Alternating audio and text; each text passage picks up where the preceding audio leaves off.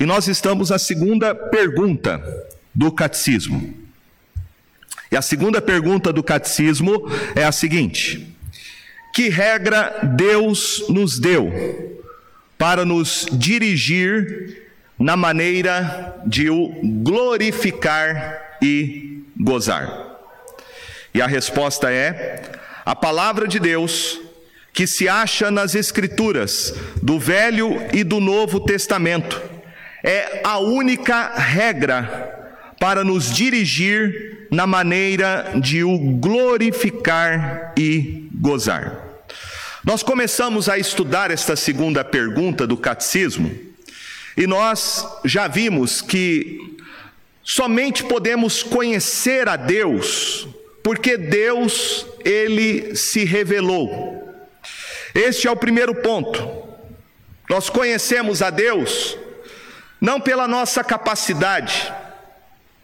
Você não conhece a Deus ah, apenas pelo uso da sua razão, da sua vontade, mas conhecemos a Deus porque Deus se torna conhecido. Este é o primeiro ponto. Conhecemos a Deus por revelação. E nós vimos que há duas fontes de conhecimento sobre Deus. O que nós chamamos de revelação geral, e hoje vamos estudar o que significa a revelação especial. Antes precisamos enfatizar que foi necessário Deus se revelar por meio da sua criação. A revelação geral de Deus, ela é um pré-requisito necessário para a revelação especial, a revelação verbal de Deus, que é a sua palavra. A revelação especial, ela não é algo que pinga do céu sem nenhum antecedente histórico.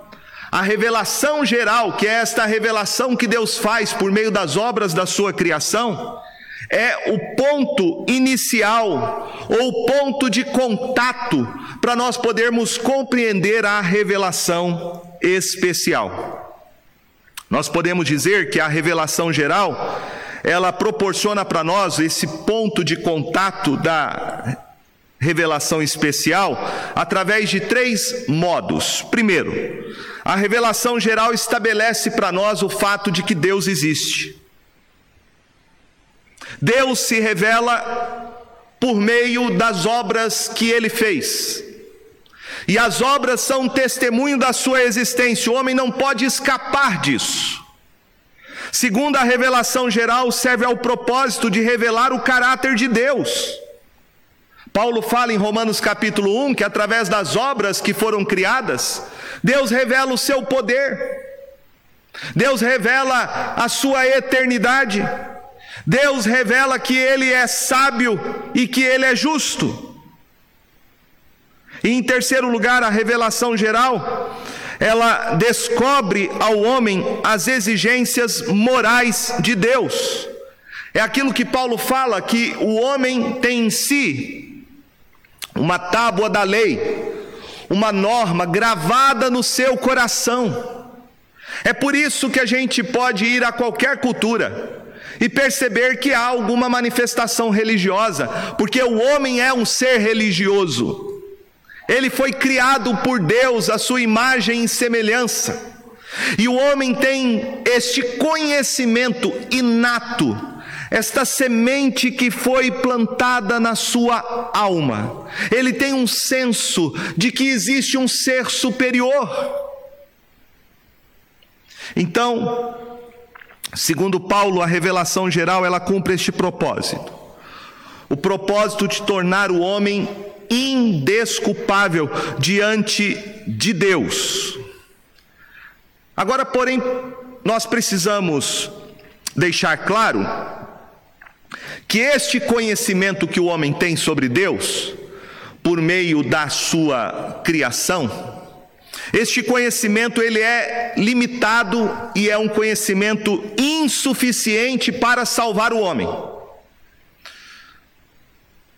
Com isso eu quero dizer que alguém que não tem o um conhecimento da Bíblia não vai entender a redenção. Se o homem não conhecer Deus por meio da palavra revelada, o homem só vai ter o conhecimento de que existe um Deus, e isto torna o homem indesculpável. Mas a revelação geral, ela não tem o propósito de revelar o plano de Deus. A revelação geral, ela não tem o objetivo de revelar Deus como redentor que enviou o seu filho Jesus Cristo para nos salvar. Este tipo de conhecimento, ele não é possível através das obras da criação. E nem através desta semente plantada no coração do homem por Deus, ele só é possível mediante a palavra. O apóstolo Paulo, falando sobre isso, ele diz em Romanos capítulo 10, verso 14: Como, porém, invocarão aquele em quem não creram? E como crerão naquele de quem nada ouviram? E como ouvirão se não há quem pregue?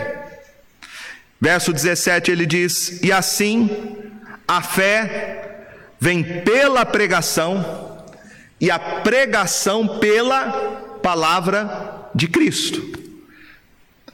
Paulo está dizendo que o homem somente pode conhecer esse plano redentor por meio do Evangelho. Através da criação, o homem não conhece este plano. Ele conhece apenas o fato de que existe um Deus por detrás de todas as coisas que foram criadas. E este conhecimento, volto a afirmar, segundo o apóstolo Paulo em Romanos capítulo 1, é suficiente para deixar o homem sem nenhuma desculpa a respeito da existência de Deus. Mas é através da palavra, somente por meio do Evangelho, que o homem vai conhecer a sua revelação especial. Porque é chamado a Bíblia de revelação especial? É porque na Bíblia nós conhecemos o amor de Deus por nós.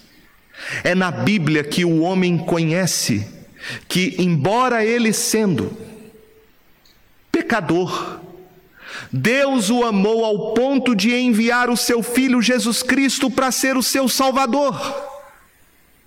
E este é esta é a revelação especial que você encontra de Gênesis a Apocalipse.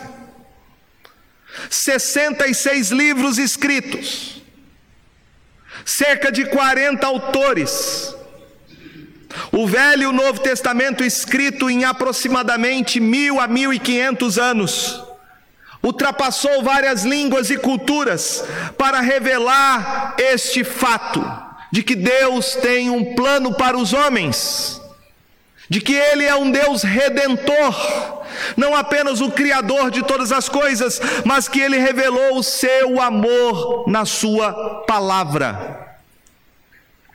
O apóstolo Paulo, ele fala sobre isso em 2 Timóteo, capítulo 3, verso 16 e 17. Ele diz assim: Toda a escritura é inspirada por Deus e útil para o ensino, para repreensão, para correção, para educação na justiça, a fim de que o homem de Deus seja perfeito e perfeitamente habilitado para toda boa obra. Antes, o apóstolo Paulo disse para Timóteo: Desde a infância, sabes as sagradas letras, que podem tornar-te sábio para a salvação pela fé em Cristo Jesus. Então é pela Bíblia, e somente pela Bíblia, que o homem pode conhecer esse plano redentor. Não há como ele obter esse conhecimento por meio das obras da criação, que é a revelação geral. Ele vai conhecer esse plano de Deus, onde Deus providenciou um redentor, que é Cristo Jesus, por meio da sua revelação especial.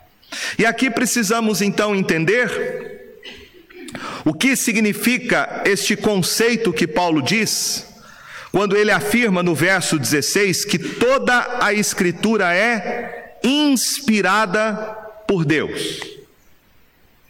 Paulo está dizendo que Deus é o causador. A Bíblia não veio dos homens. A Bíblia é um livro divino. A palavra aqui inspiração ela não é a ideia de que a Bíblia ela é uma inspiração divina, como alguém que faz uma canção, ou um poeta que escreve uma poesia, ou o autor de uma novela que escreve um drama. A Bíblia não é uma inspiração nesse sentido. A palavra aqui inspiração não é esse ato que nós fazemos de inspirar. Mas o sentido aqui é de expirar, ou seja, a Bíblia saiu da boca de Deus. A origem da Bíblia está em Deus. A Bíblia foi expirada, ou seja, soprada pela boca de Deus. Em 2 Pedro, capítulo 1, verso 21, Pedro fala sobre essa inspiração da Escritura e ele diz assim: Porque nunca jamais qualquer profecia foi dada por vontade humana. Entretanto, homens santos falaram da parte de Deus, movidos pelo Espírito Santo. Então, como que a Bíblia foi escrita? Ela foi escrita por homens. Mas ela foi escrita por homens que foram movidos ou guiados pelo Espírito Santo. Quando o texto fala que foram homens santos, não se referem a homens perfeitos, homens sem nenhum pecado, mas homens que foram separados por Deus para falarem da parte de Deus, movidos pelo Espírito Santo. Então temos que entender que o homem ele é tanto o recipiente da revelação divina, quanto o instrumento da inspiração. Então a Bíblia, ela é um livro humano, mas que não tem origem no homem. Ela é a palavra de Deus. Agora, Deus usou pessoas para comunicar a sua palavra. O homem é o agente da inspiração divina. O texto deixa claro que foram homens santos que falaram da parte de Deus, movidos pelo Espírito Santo. Um teólogo chamado George Warfield, ele vai trabalhar esse conceito de que o homem é o agente da inspiração que através do homem Deus revelou e deixou registrada a sua palavra. E ele faz a seguinte comparação para ilustrar esse ponto, dizendo assim: Como a luz que passa através dos vidros coloridos da janela de uma catedral, é-nos dito ser luz do céu, mas tingida pelas cores dos vidros através do qual ela passa, assim qualquer palavra de Deus que é passada através da mente e alma de um homem deve sair colorida pela personalidade através da qual ela é dada. E justa ao grau em que ela cessa de ser a pura palavra de Deus. Mas se esta personalidade tem sido formada por Deus, para ser precisamente a personalidade que é, para expressar o propósito de comunicar a palavra dada através dela, justamente com a cor que ela lhe dá. E se as cores do vidro da janela têm sido projetadas pelo arquiteto para expressar o propósito de dar a luz que invade a catedral, o tom e a qualidade que ela recebe deles?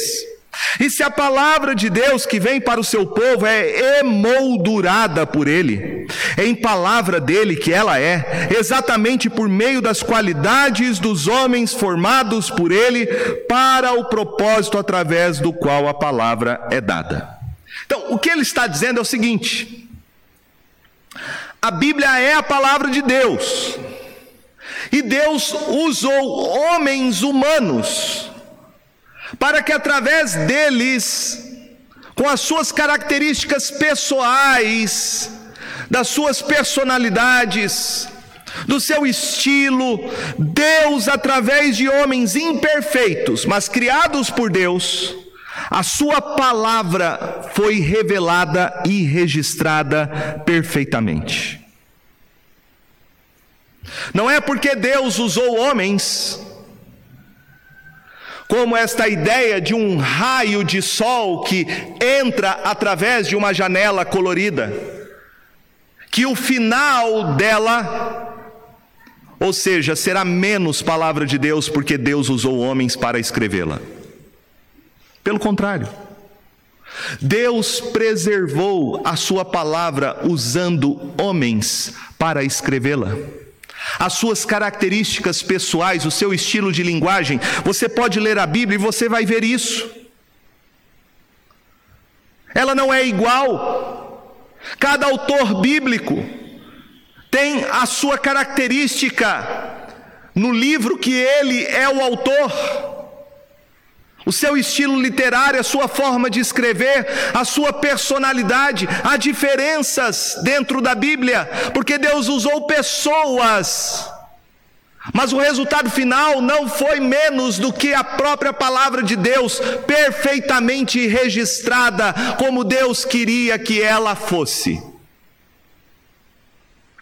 De maneira que no final, meus irmãos, o que nós temos é a palavra de Deus confiável e cheia de autoridade, sem nenhum erro, sem nenhuma falha. A Bíblia é a palavra de Deus. A Bíblia é a palavra de Deus.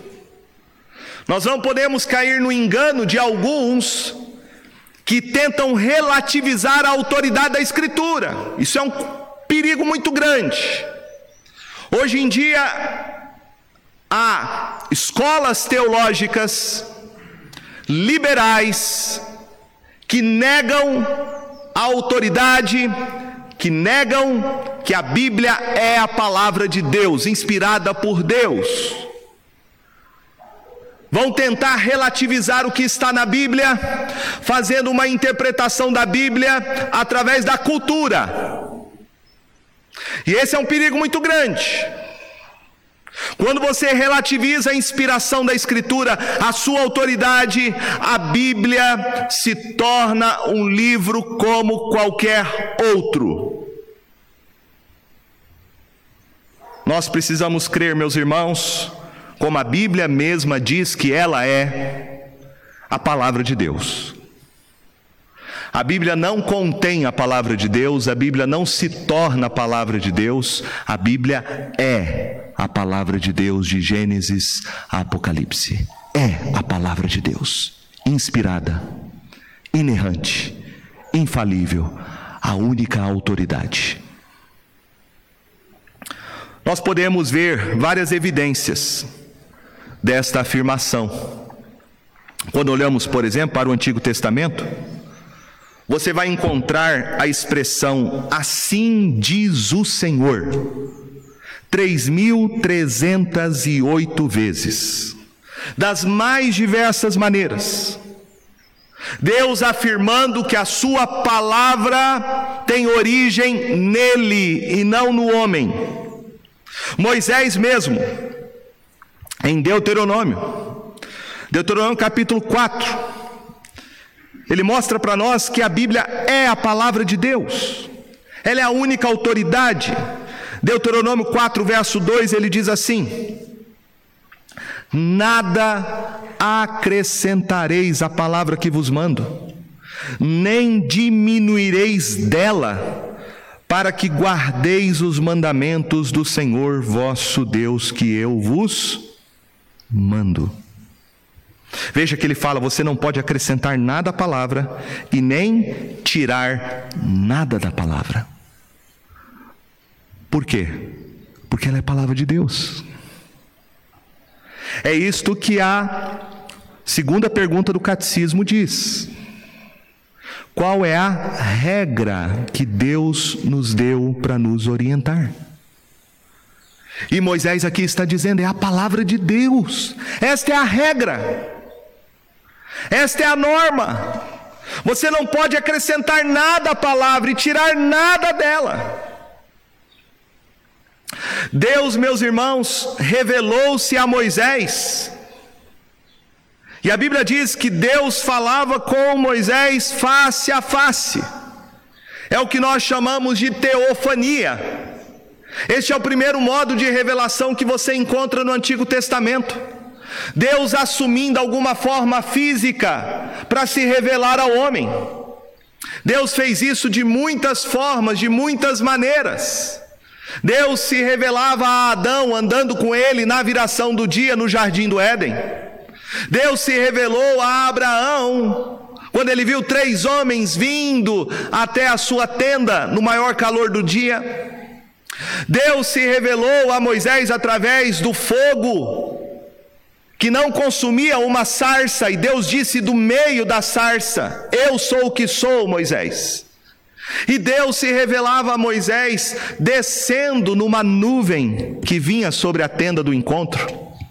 Você tem em Êxodo capítulo 3 o relato disso, a partir do verso de número 7. Êxodo capítulo 3, verso 7 diz assim: Ora, Moisés costumava tomar a tenda e armá-la para si fora, bem longe do arraial. Ele chamava a tenda da congregação. Todo aquele que buscava ao Senhor saía à tenda da congregação que estava fora do arraial. Quando Moisés saía para a tenda fora, todo o povo se erguia, cada um em pé à porta da sua tenda, e olhavam pelas costas até entrar ele na tenda. Uma vez dentro Moisés da tenda, descia a coluna de nuvem e punha-se à porta da tenda, e o Senhor falava com Moisés. A gente chama de teofania isso. Teofania é uma palavra que significa Deus se manifestar. E Deus se manifestava aqui a Moisés através de uma coluna de nuvem. Ora, Deus não é uma nuvem. Deus não é um fogo. Deus não é uma pessoa humana de carne e osso. Como disse Jesus, Deus é espírito e importa que os seus adoradores o adorem em espírito e em verdade. Deus não tem forma física.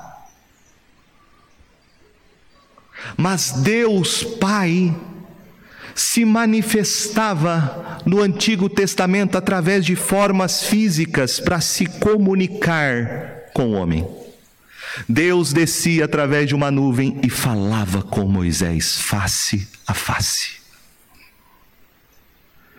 A partir de Moisés há uma mudança disso.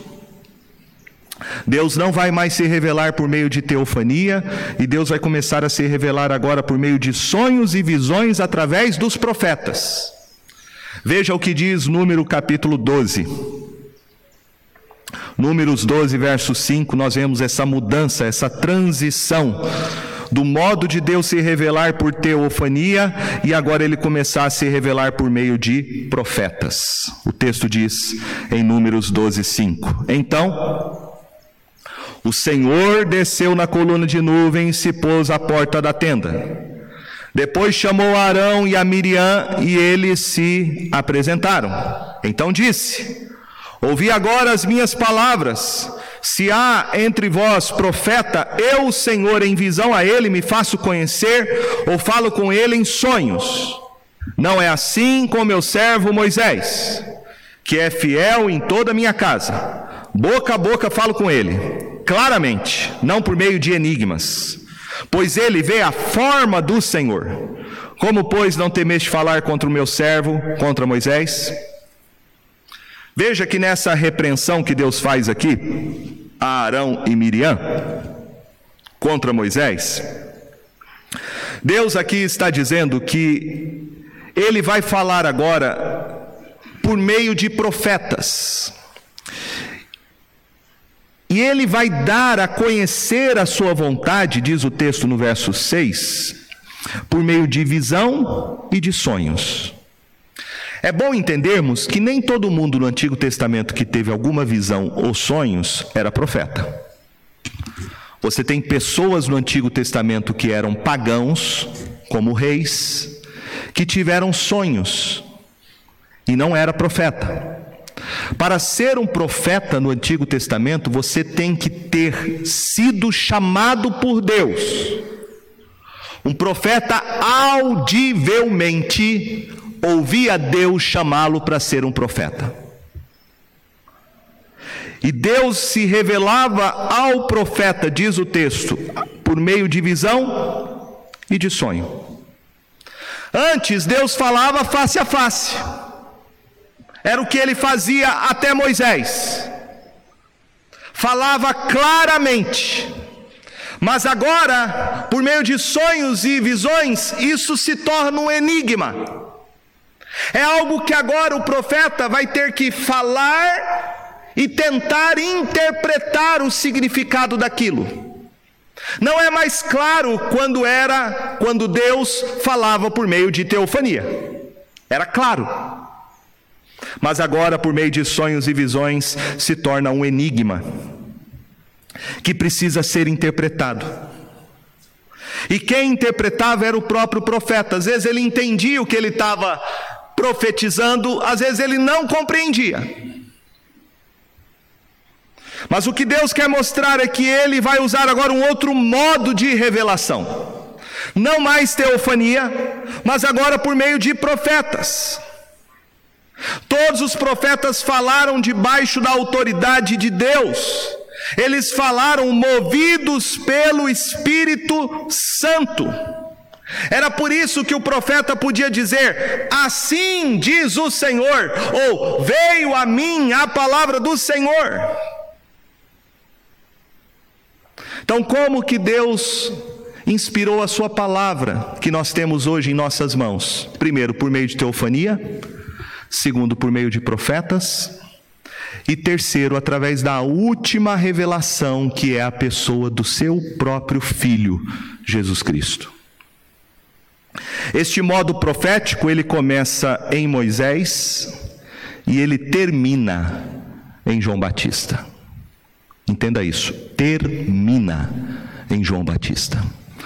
Em Lucas capítulo 16, verso 16, Jesus mesmo disse: A lei e os profetas vigoraram até João. Desde esse tempo, vem sendo anunciado o evangelho do reino de Deus, e todo homem se esforça por entrar nele. Então entenda isso. Hoje Deus não fala-nos mais por meio de profetas. Não há mais revelação da parte de Deus por meio de sonhos e visões. Não há profetas hoje em dia, como no Antigo Testamento. A última revelação de Deus para nós é Jesus Cristo, ele mesmo diz aqui: a lei e os profetas vigoraram. Vigoraram, ou seja, elas vieram, elas são válidas até a vinda de Jesus Cristo. Quando Jesus Cristo veio, ele implantou o reino de Deus, e ele é a última revelação de Deus para nós. Hebreus capítulo 1, verso 1 diz: Hebreus capítulo 1, verso 1 e 2. Havendo Deus outrora falado muitas vezes e de muitas maneiras aos pais pelos profetas, nestes últimos dias nos falou pelo Filho, a quem constituiu herdeiro de todas as coisas, pelo qual também fez o universo. Como que Deus falava no passado? Ele falava para nós por meio dos profetas. Mas e agora, nos últimos dias, e estamos vivendo os últimos dias? Ele nos fala através do seu Filho, através de Jesus Cristo. Jesus Cristo é o clímax. Não existe revelação maior de Deus para o homem fora e além de Jesus Cristo. É por isso que o apóstolo Paulo, escrevendo aos Gálatas, vai dizer no capítulo de número 1 que não existe revelação fora do Evangelho, por ser o Evangelho a revelação final de Deus para o homem. Ele diz em Gálatas capítulo 1, Verso de número 8: Mas ainda que nós, ou mesmo anjo vindo do céu, vos pregue evangelho que vai além do que vos temos pregado, seja seja anátema. Seja anátema. Veja como que encerra o livro do Apocalipse. O livro do Apocalipse, no último capítulo, capítulo de número 22, verso 18 e 19 diz: Eu, a todo aquele que ouve as palavras da profecia deste livro, testifico: se alguém lhe fizer qualquer acréscimo, Deus lhe acrescentará os flagelos escritos neste livro. E se alguém tirar alguma coisa das palavras do livro desta profecia, Deus tirará a sua parte da árvore da vida, da cidade santa e das coisas que se acham escritas neste livro. Veja o último livro da Bíblia, Apocalipse, que encerra o cânon, que encerra os livros autoritativos dados por Deus a nós. Você não pode acrescentar nada, e você não pode tirar nada. Toda a revelação de Deus está aqui. Toda a revelação de Deus para o homem está aqui, revelada, registrada, toda a Escritura e somente ela é a palavra de Deus. Lembra dos crentes da igreja de Bereia? A palavra de Deus fala que quando Paulo ia pregar para eles, quando Paulo ia profetizar, que profetizar, no meu entender, no, no, Novo Testamento, significa nada mais e nada menos do que pregar a Escritura. Isso é profetizar, pregar a palavra. E o que a igreja de Bereia fazia? Porque eles eram mais excelentes que os de Tessalônica, lembra? Porque eles iam examinar nas Escrituras se o que Paulo dizia correspondia à única fonte de autoridade, que é a Bíblia. A Bíblia é a palavra de Deus. E Deus revelou tudo o que eu e você precisamos conhecer sobre o que Ele quer que eu e você conheçamos, sobre o plano dele para a sua vida. A Bíblia é a palavra de Deus e nós temos o testemunho da Escritura. Por exemplo, nós temos o testemunho dos escritores do Novo Testamento falando sobre a inspiração do Antigo Testamento. O apóstolo Paulo mesmo, ele vai citar várias vezes no Novo Testamento textos do Antigo Testamento, para que através dos textos do Antigo Testamento ele diga: olha, o que Deus está dizendo é isso. Então, Paulo considerava o Antigo Testamento os 39 livros que a gente tem no Antigo Testamento, não somente ele, como também todos os judeus consideravam, os escribas e fariseus, como palavra de Deus. Ele vai dizer, por exemplo, em Gálatas 3:8, dizendo: "Ora, tendo a escritura previsto que Deus justificaria pela fé os gentios, pré-anunciou o evangelho a Abraão: em ti serão abençoados todos os povos. Paulo aqui está explicando um texto. Está citando o texto de Gênesis capítulo 12, mostrando que aquilo que Deus havia falado para Abraão havia se cumprido. Que Deus iria justificar os homens não pelas suas obras, mas pela fé no Evangelho, ou seja, pela fé em Jesus Cristo. Abraão ouviu nos dias dele a pregação do Evangelho. E por isso ele foi declarado por Deus justo, não com base em suas obras, mas porque ele cria na vinda do Messias como seu Salvador. Você vai ter na Bíblia testemunhos do escrito do Novo Testamento falando que o seu escrito é a palavra de Deus. Novamente o apóstolo Paulo, veja comigo em 1 Tessalonicenses, capítulo 2, verso 13, ele diz assim: Outra razão ainda temos nós para incessantemente dar graças a Deus é que, tendo vós recebido a palavra que de nós ouvistes, que é de Deus, acolhestes não como palavra de homens, e sim como em verdade é a palavra de Deus, a qual com efeito está operando eficazmente em vós os que credes. Então veja que os autores do Novo Testamento, eles tinham consciência que o que eles estavam escrevendo registrando, estava sendo registrado debaixo de inspiração divina.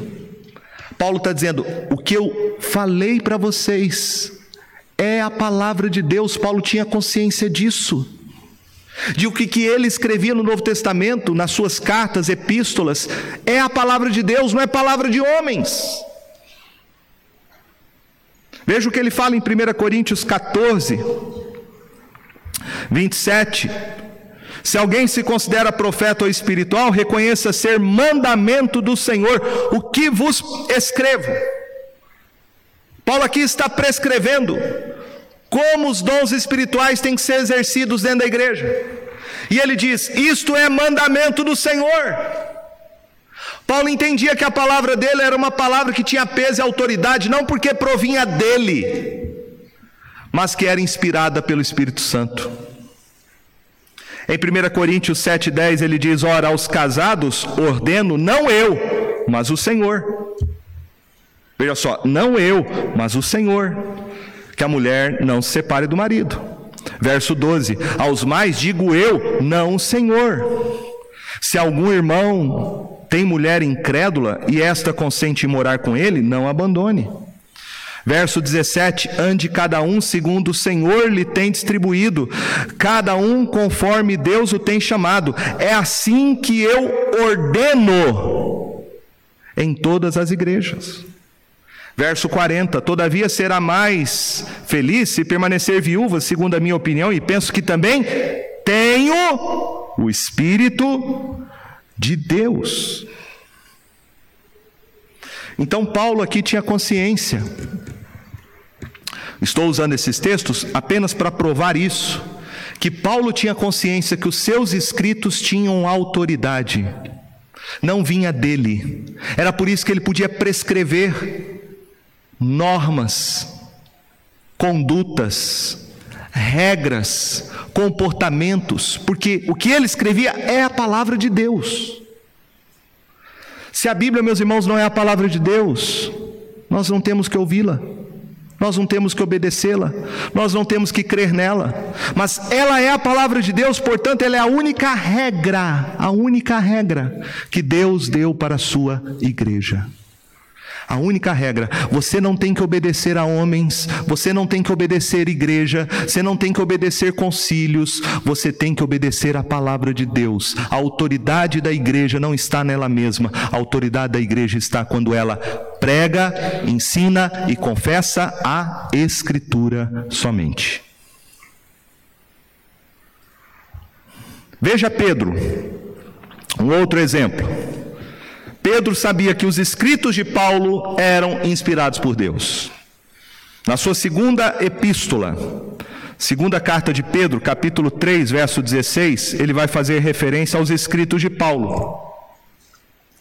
E ele fala sobre Paulo dizendo: Paulo, ao falar acerca desses assuntos, como de fato costuma fazer em todas as suas epístolas, nas quais há certas coisas difíceis de entender, que os ignorantes e instáveis deturpam, como também deturpam as demais escrituras para a própria destruição deles. Então veja que Pedro está comparando as escrituras, ou seja, as epístolas de Paulo, as cartas que ele escreveu, dando o mesmo valor e peso do que os demais livros da Bíblia. Pedro aqui reconhece que o que Paulo escrevia, como ele mesmo fala, né, era difícil às vezes de entender Paulo, nem Pedro conseguia às vezes compreendê-lo, mas tinha o mesmo peso, porque é palavra de Deus. É palavra de Deus. Você também vai encontrar o próprio Senhor Jesus falando da inspiração da Escritura, reconhecendo que a Bíblia é palavra de Deus. Você tem em Mateus capítulo 5, verso 17 a 20, Jesus dizendo: Não penseis que vim revogar a lei aos profetas, não vim revogar, vim para cumprir. Porque em verdade vos digo: até que o céu e a terra passem, nenhum i ou um tio jamais passará da lei, até que tudo se cumpra. Aquele, pois, que violar um destes mandamentos, posto que dos menores, e assim ensinar aos homens, será considerado mínimo no reino dos céus. Aquele, porém, que os observar e ensinar, esse será considerado grande no reino dos céus. Porque vos digo que se a vossa justiça não exceder em muita dos escribas e fariseus, jamais entrareis no reino dos céus. Também em João capítulo 10, Jesus disse: no verso 33 ao verso 36. Responderam-lhe os judeus: Não é por obra boa que te apedrejamos, e sim por causa da blasfêmia, pois sendo tu homem, te fazes Deus a ti mesmo. Replicou-lhe Jesus: Não está escrito na vossa lei? Eu disse: sois deuses? Se ele chamou deuses aqueles a quem foi dirigida a palavra de Deus, e a Escritura não pode falhar, então, daquele a quem o Pai santificou e enviou ao mundo, dizeis: Tu blasfemas, porque declarei: Sou filho de Deus. Dois textos que Jesus considera o Antigo Testamento como palavra de Deus. E o Novo Testamento? O Novo Testamento não foi escrito pelos profetas, porque, como vimos, a revelação profética termina em João Batista, e a revelação máxima é a pessoa de Jesus. Jesus vai prometer aos seus apóstolos e não profetas que eles receberiam autoridade para escrever o que está registrado no Novo Testamento. E o que eles iriam escrever é a palavra de Deus. Veja a promessa que Jesus fez a eles em João 16. Verso 7, Jesus disse: Mas eu vos digo a verdade. Convém-vos que eu vá, porque se eu não for, o consolador não virá para vós outros, se porém eu for, eu vou-lo enviarei. Quando vier, porém, o Espírito da verdade, ele vos guiará a toda a verdade, porque não falará por si mesmo, mas dirá tudo o que tiver ouvido e vos anunciará as coisas que hão de vir. Então veja que o que está escrito no Novo Testamento, os apóstolos escreveram, não porque eles lembraram dos ensinos e dos feitos de Jesus, mas porque, segundo Jesus, eles receberiam a assistência do Espírito Santo para escrever tudo aquilo que Jesus fez e falou. E coisas mais que Jesus não havia falado e feito, eles receberiam revelação do Espírito Santo para escrever. Então, o Novo Testamento é tão palavra de Deus quanto o Velho Testamento. E aqui nós entramos uma questão que eu quero ser conciso pelo nosso tempo, sobre algumas teorias que tentam explicar isso como que a palavra de Deus foi inspirada. Como que aconteceu esse registro da revelação divina? Nós temos três teorias que tentam explicar isso. Duas delas devemos rejeitar e uma aceitá-la. A primeira que devemos rejeitar é chamada de teoria da inspiração mecânica. A teoria da inspiração mecânica vai explicar esse processo de inspiração, dizendo que o homem é um mero repetidor, que o homem é como se ele fosse um instrumento apenas e tão somente um instrumento da revelação divina, excluindo qualquer característica da personalidade humana nesse processo. Então, essa ideia da inspiração mecânica é que Deus tenha ditado para que os autores escrevessem, como se os autores do Novo Testamento fossem apenas meros amanuenses, né, copiadores de mão, apenas canais através dos quais as palavras do Espírito fluíram. Então, essa ideia de inspiração mecânica, ela tira a personalidade humana e a interação humana nesse processo de inspiração. Isso despersonaliza os escritores bíblicos, e isso faz com que os homens sejam apenas, né, os autores da Bíblia sejam apenas instrumentos, como se a Bíblia caísse do céu pronta. Isso torna-se o homem apenas um repetidor daquilo que Deus falou.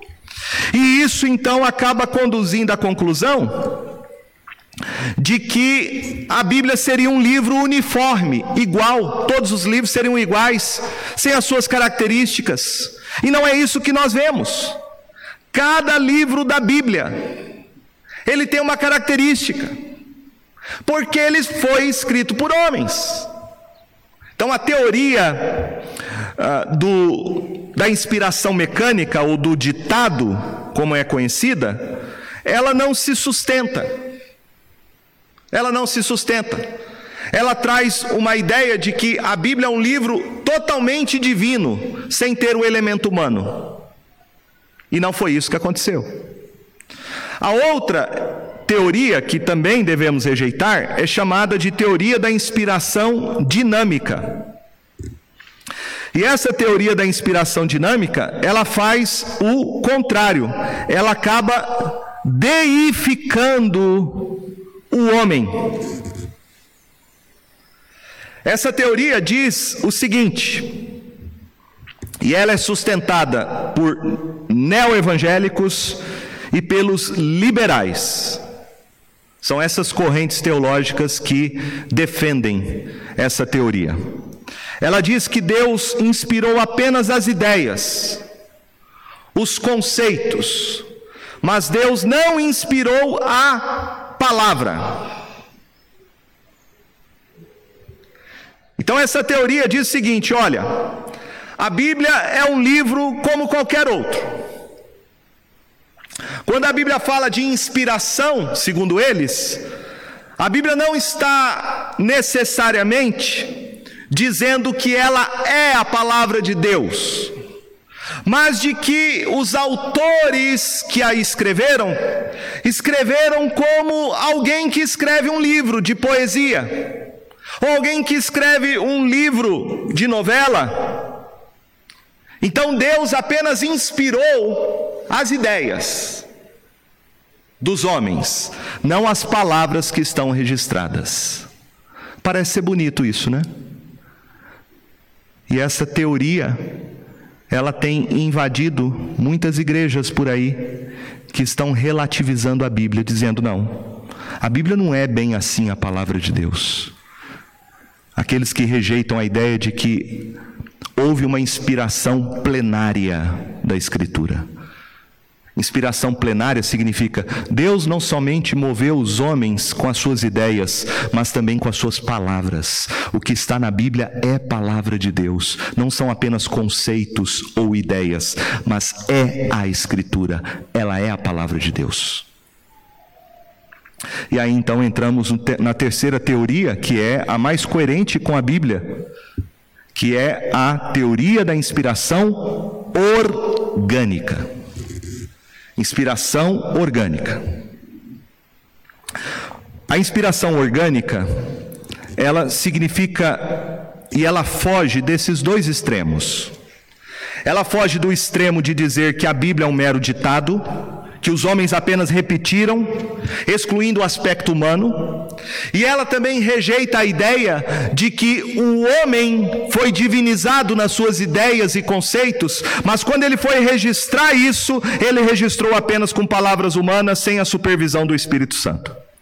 Então nós rejeitamos esses dois pontos de vista que são totalmente contrários à ideia de que a Bíblia de fato é palavra de Deus. Como a inspiração orgânica explica este processo de registro da revelação divina? Houve um sínodo reformado em 1958 e foi elaborado um documento sobre a infalibilidade e inspiração das Escrituras. E a resolução deste sínodo define então o que é este conceito de que a Bíblia é a palavra de Deus e diz assim: esta doutrina da inspiração pode ser propriamente designada como inspiração orgânica. O propósito servido pelo uso deste termo orgânica é tornar óbvia qualquer noção de inspiração puramente mecânica, segundo o qual os escritores da Bíblia seriam concebidos como meros estenógrafos. Estenógrafos é aquele profissional que você vê num júri, num julgamento, que fica ali com aquela maquininha, parecendo maquininha de datilografar. Então nós rejeitamos isso, que o homem seja um mero estenógrafo. A doutrina reformada da inspiração dá o devido reconhecimento ao aspecto humano da Santa Escritura e sustenta que o Espírito Santo inspirou os profetas e os apóstolos. O Espírito não suprime as personalidades deles, ou exclui qualquer atividade da parte deles.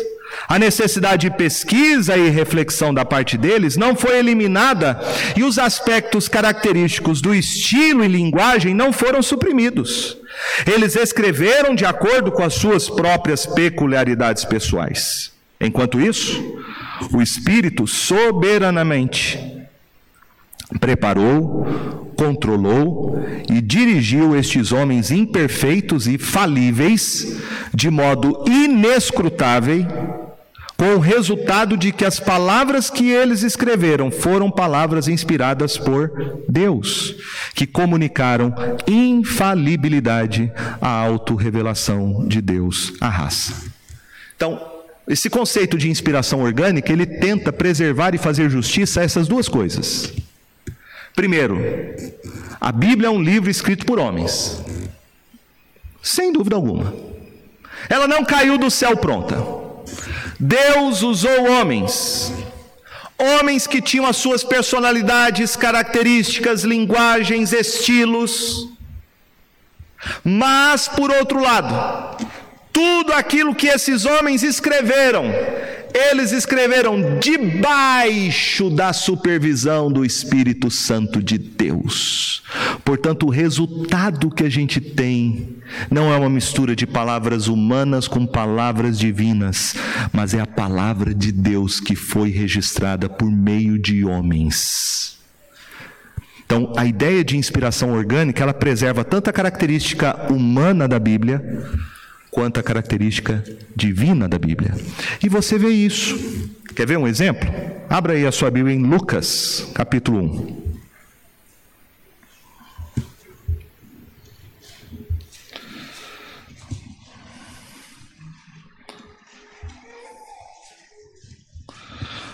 Lucas capítulo 1, verso 1 ao verso 3, ao verso 4 diz assim: Visto que muitos houve que empreenderam uma narração coordenada dos fatos que entre nós se realizaram, conforme nos transmitiram os que desde o princípio foram deles testemunhas oculares e ministros da palavra, igualmente a mim me pareceu bem, depois de acurada investigação de tudo desde a sua origem, dar-te por escrito, excelentíssimo Teófilo, uma exposição em ordem, para que tenhas plena certeza das verdades em que foste instruído.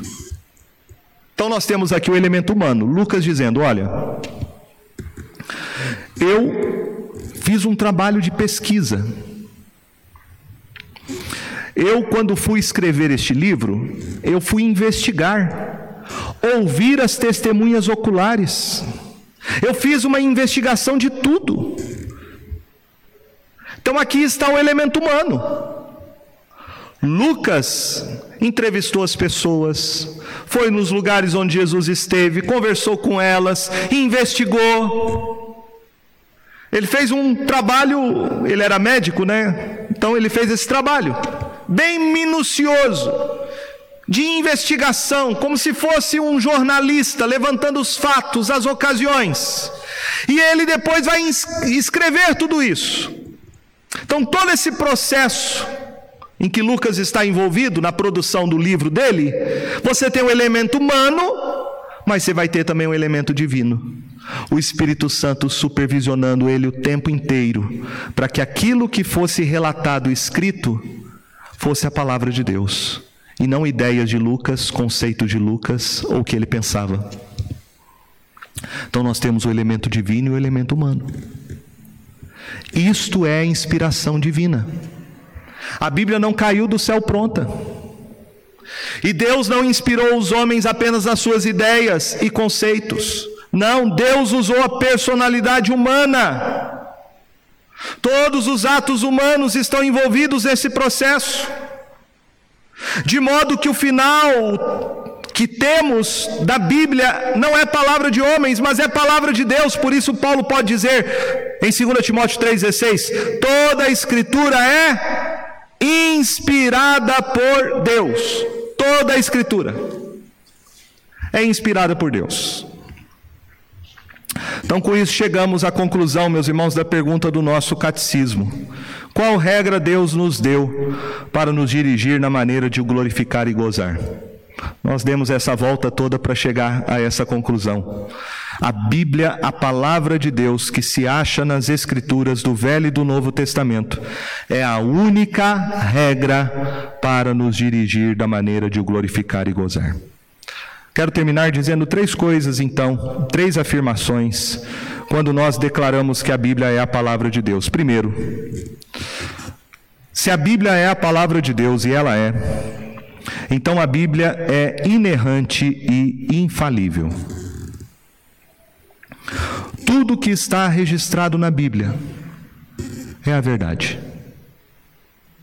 Não significa que as pessoas que registraram o que está escrito na Bíblia eram pessoas perfeitas, que não erraram, que nunca falharam. Não, são homens pecadores. Mas homens que foram separados por Deus para que registrassem a revelação divina. Você vai encontrar na Bíblia homens ímpios que profetizaram, o caso de Balaão, que foi inspirado por Deus. Você tem um caso de Saul, que esteve entre os profetas, Caifás profetizou. Você tem também relatos de homens crentes que pecaram, como Moisés que desobedeceu a Deus e não pôde entrar na terra prometida, como Davi que adulterou com Betseba, Salomão que se afastou de Deus e adorou os deuses dos outros povos, Pedro que foi repreendido por Paulo. Então, esses homens não eram infalíveis. É isso que a gente tem que entender. Quando eu falo inerrante, eu não estou dizendo que esses homens não erraram. Eles erraram e muito. Mas o que eu estou dizendo por inerrante é aquilo que eles registraram, e o que está na Bíblia não tem erros. Quando a gente fala inerrante, a gente tem que entender que a Bíblia não tem o propósito de ensinar biologia, botânica, astronomia. A Bíblia não usa uma linguagem científica, mas a Bíblia usa uma linguagem poética, comum, do dia a dia. É por isso que lá em Josué 10, 12, fala que o sol parou. Aí aqueles que querem atacar a Bíblia estão dizendo, está vendo, a, a linguagem é imprecisa, não é uma linguagem científica. É lógico, o sol está parado. Quem parou foi a terra, não foi o sol. Mas Josué, quando descreve esse fenômeno que ele viu, ele descreve na linguagem dele. Você não usa essa linguagem no dia a dia? O sol nasceu, o sol se pôs. É o que você vê, mas o sol está parado, lógico. É a terra que se move no seu próprio eixo.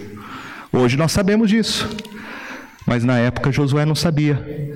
Então ele diz: o sol parou. E Deus fez a terra parar. E deu mais algumas horas para que Josué, com seu exército, vencesse os inimigos durante o dia. A linguagem é imprecisa, lógico, não é uma linguagem científica. É a linguagem de gente comum que está vendo o fenômeno e descrevendo, e de fato isso aconteceu. Então, pelo fato de não ter uma linguagem específica, científica, não significa que a Bíblia deixou de ser palavra de Deus. Ela continua sendo palavra de Deus. A Bíblia não é então um manual de física, de química ou de biologia. A Bíblia é a palavra de Deus porque ela tem o objetivo de revelar o plano de Deus para o homem.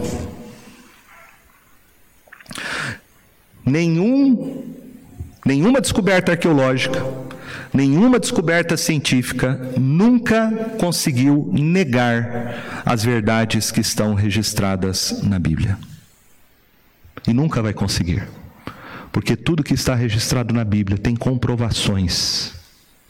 Há muitas comprovações, há muitos relatos, há muitas descobertas arqueológicas que comprovam os relatos que aqui estão na Bíblia.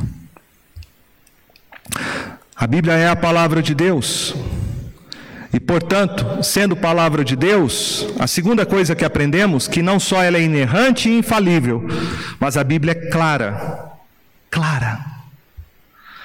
O que os reformadores chamavam de perspicuidade. Perspicuidade significa a Bíblia é clara para qualquer pessoa entender. Eles não diziam que a Bíblia não precisa de pessoas para nos ensinar, porque há verdades na Bíblia que são muito profundas, há coisas na Bíblia que são difíceis de compreender. Mas as coisas que Deus quer que o homem saiba, principalmente no que diz respeito à sua salvação pela fé em Jesus, e a maneira que Deus requer do homem viver, está claro, qualquer pessoa pode entender isso. Nós não precisamos de pessoas doutas, do magistério da igreja, para entender aquilo que Deus quer que os homens entendam claramente. Qualquer homem simples, com uma Bíblia na mão, é mais poderoso do que qualquer letrado e culto neste mundo. Era por isso que os reformadores trabalharam intensamente para que a Bíblia fosse um livro que tivesse na mão do povo na mão do povo. O povo lendo a Bíblia, porque um povo que lê a Bíblia, estuda a Bíblia, não será escravo de ninguém. E por último, a Bíblia é suficiente. Paulo diz em 2 Timóteo 3,16, estou terminando, ele diz: toda a escritura é inspirada por Deus e útil para o ensino, para a repreensão, para a correção, para a educação na justiça, a fim de que o homem de Deus seja perfeito e perfeitamente habilitado para toda boa obra. A Bíblia é suficiente suficiente. Tudo que você precisa crer sobre Deus está na Bíblia.